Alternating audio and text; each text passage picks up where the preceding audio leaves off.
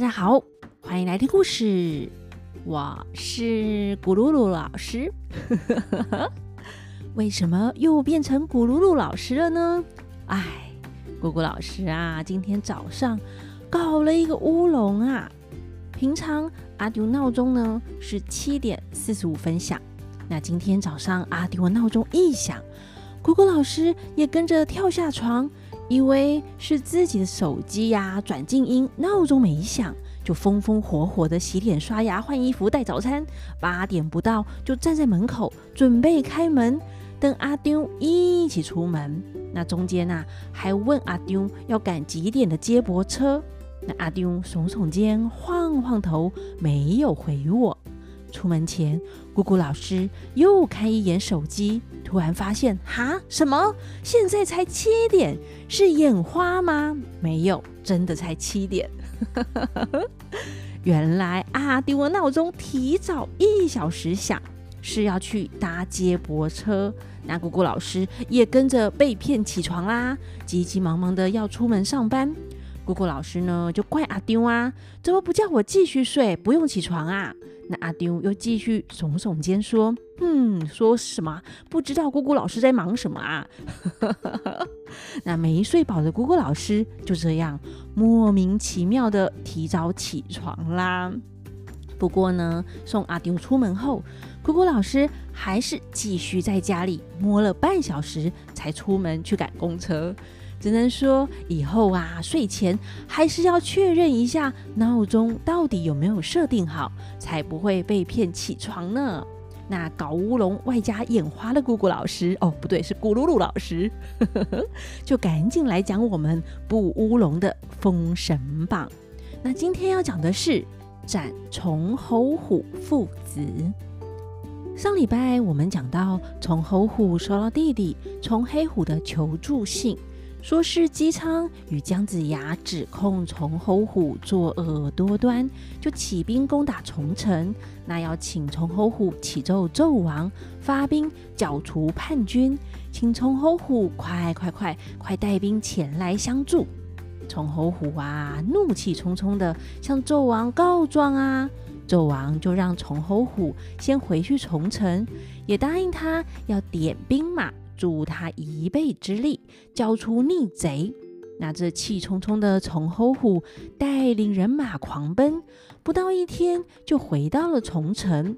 那派人去通报虫黑虎，虫黑虎就暗中命令高定说：“你领二十名刀斧手埋伏在城门里，听我腰下剑声响处，替我把大爷拿下，押送周营。”在辕门会合，又命令沈刚说：“我们出城迎大千岁去，你把大千岁家眷都带到周营，在辕门等候。”吩咐完后，就和崇英彪出城迎接。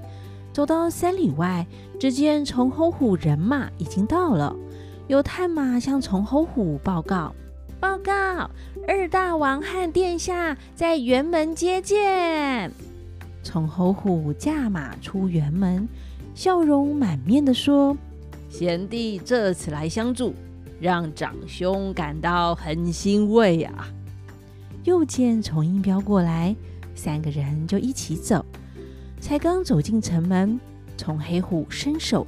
把挂在腰下的剑咻的拔出鞘，一声响，只见两边家将一一涌向前，把虫侯虎父子两个人都拿下了，绑住了手背。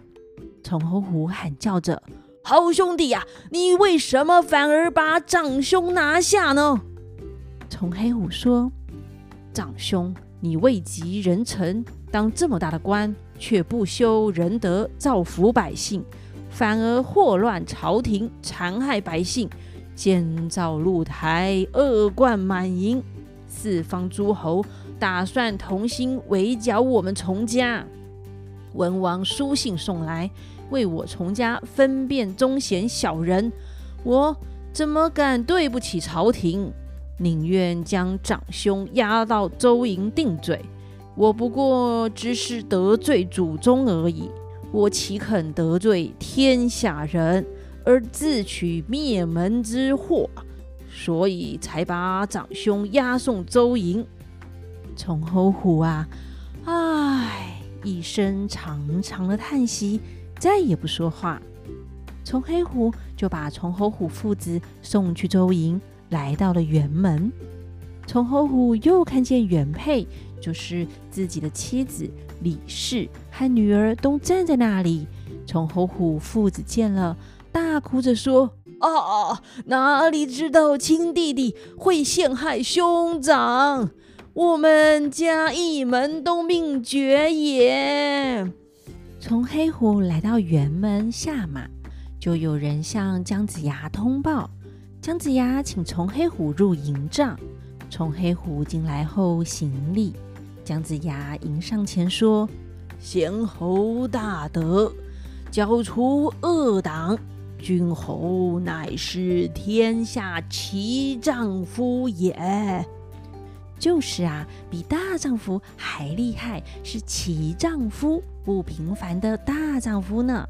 那从黑虎鞠躬感谢说：“感丞相之恩，特地来信。”明辨事理，点醒了我，所以才将部人家兄押到辕门，听候军令。姜子牙传令，请文王上帐。一下子，文王就过来了。从黑虎口称大王，向文王行礼。文王说：“啊，原来是崇恶贤侯。”为何会到这里呢？从黑虎说：“不才家兄逆天违命，作恶多端，残害忠良。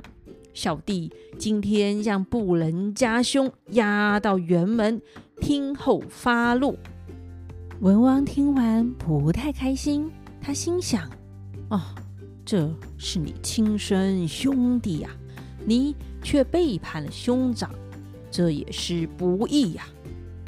姜子牙知道文王的顾虑，就在旁边说：“大王啊，从侯虎不仁，从黑虎呢奉诏讨伐逆贼，大义灭亲，是真忠贤君子，慷慨丈夫啊！古人说，善者福，恶者祸。”就是啊，做好事有好报，做坏事的总是会大祸临头啦。那姜子牙继续说：“天下人都恨崇侯虎，恨不得啊吃他的肉，剥他的皮。就算是幼童，听到他的名字啊，也是气得咬牙切齿的。”今天大家知道崇黑虎大义灭亲的贤明，人人赞扬。所以呀，忠孝仁义不应该只看一面，而是要看他做的事是不是对国家社会有所贡献啊。姜子牙说完就传令，将崇侯虎父子推进来。众士兵把崇侯虎父子簇拥推上前，双膝跪下。文王坐在中间，左边是姜子牙，右边是崇黑虎。姜子牙说：“从侯虎恶贯满盈，今天理当处斩，有何话说啊？”文王在旁边听着，有一点不忍心杀他。但姜子牙当场就下令，命人速速斩了。没多久，士兵们把从侯虎父子推出去斩了。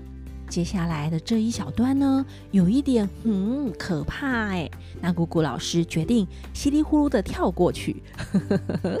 总之啊，文王被接下来发生的事吓到了。这一段呢，大概是作者啊要表示文王不是一个喜欢杀人的贤明君主吧。那看见从侯虎父子被杀的血腥现场，他也吓到了。既然文王都吓到了，那姑姑老师也就跟着跳过喽。那话说，斩了从侯虎父子，还有从侯虎原配李氏跟他的女儿。那从黑虎就请姜子牙发落。姜子牙说：“啊，令兄作恶，与原配无关。况且女生外姓，何恶之有啊？君侯把令嫂与令侄女放在别院，照顾他们的衣食起居。今天曹州可由令将把守，坐镇重城，便是一国，万无一失也。这个是要从黑虎直接并吞从侯虎的封地，取代他自成一国喽。那从黑虎随后就释放嫂嫂及侄女，依姜子牙的话，请文王进城。开始清查库房、查户口啦。那文王就说：“贤侯兄长既然死了，就由贤侯掌控重城，不必孤在这里了。姬昌就此告辞回去了。”从黑虎再三挽留不住，姜子牙与文王就起兵回西岐了。那故事讲到这里，姜子牙出盘溪后的第一功总算是拿到手啦。他终于啊，不是那个做什么生意都失败的姜子牙啦。呵呵，所以呢，天生我材必有用，只要找到自己的长处，就能够发光哦。那姜子牙做生意赚钱不行，但当丞相很行呢。呵呵呵，那我们就回到故事。话说文王姜子牙辞了从黑虎，起兵回西岐来。但文王自从见了从侯虎死亡的血腥现场后呢，就神魂不定，身心不安，郁郁不乐。一路上吃饭吃不下，喝茶哎也不想喝，更是睡不好啊，两眼朦胧，好像又看见从侯虎站在面前，惊疑失神。那一天，军队回到了西岐，众文武百官迎接文王入宫。文王一路上心情不好，吃睡不好，早早就生病了。回来后呢，有太医调理身体，但吃了药却一直没有好。我们暂时啊不讲文王，先来讲讲目前局势。话说，崇黑虎将哥哥崇侯虎押送周营。崇侯虎父子被斩后呢，崇城已经属于崇黑虎了。那北边地方也都不服朝歌。这时，崇城来了消息，已经通报到朝歌城了。文书房里是韦子在看各地来的奏折，看到崇侯虎被文王所杀，崇城都由崇黑虎所占。为子一则欣喜，一则心忧。欣喜的是，崇侯虎罪大恶极，早就该斩了，真是斩得好啊！心忧的是，崇黑虎独占崇城，总不是好事。而文王姬昌就这样擅自去征讨崇侯虎，将来必定是要对商朝不利。他觉得啊，这件事情太严重了。不得不启奏纣王，于是就抱着奏折来面见纣王。纣王一看奏折，生气的大骂：“哈！我北伯侯从侯虎屡建大功，却被叛臣给杀了，真是可恨呐！”就传旨，命点兵将先讨伐西岐，抓拿从黑虎等人，以正不臣之罪。旁边有钟大夫启奏说：“从侯虎虽然有大功于陛下，但实际上他却虐待人民，作恶多端，更与其他诸侯结怨，真是人人切齿，个个伤心。今天被西伯侯歼灭了，天下无不赞扬。况且外界都在谣传陛下宠幸奸臣。”今天为了崇侯虎又要起兵的话，就正好被其他诸侯认定是宠幸奸臣，还请陛下把这件事情缓缓，慢慢规划吧。要是马上起兵，各文武百官也会认为陛下是宠幸奸臣，不重视诸侯，和国家大事比起来，从侯虎的死。实在是不重要啊！天下东南各地的诸侯反叛，才是真正的大事，还请陛下三思啊！纣王听完后沉思许久，他也知道现在有更重要的事，就只能暂时打消这念头了。不过呢，咕咕老师觉得啊，要是纣王知道将来西岐是最大的敌人的话，大概呢还是会一鼓作气起兵攻打吧。趁他还弱小时呢，除掉未来的大患啊！不过纣王不知道未来发展，就只能够用当下的局势来判断啦。那么文王和姜子牙除掉崇侯虎后，这天下的局势又会如何发展呢？欲知后事如何，且听下回分解。那我们就下回分解喽，拜拜。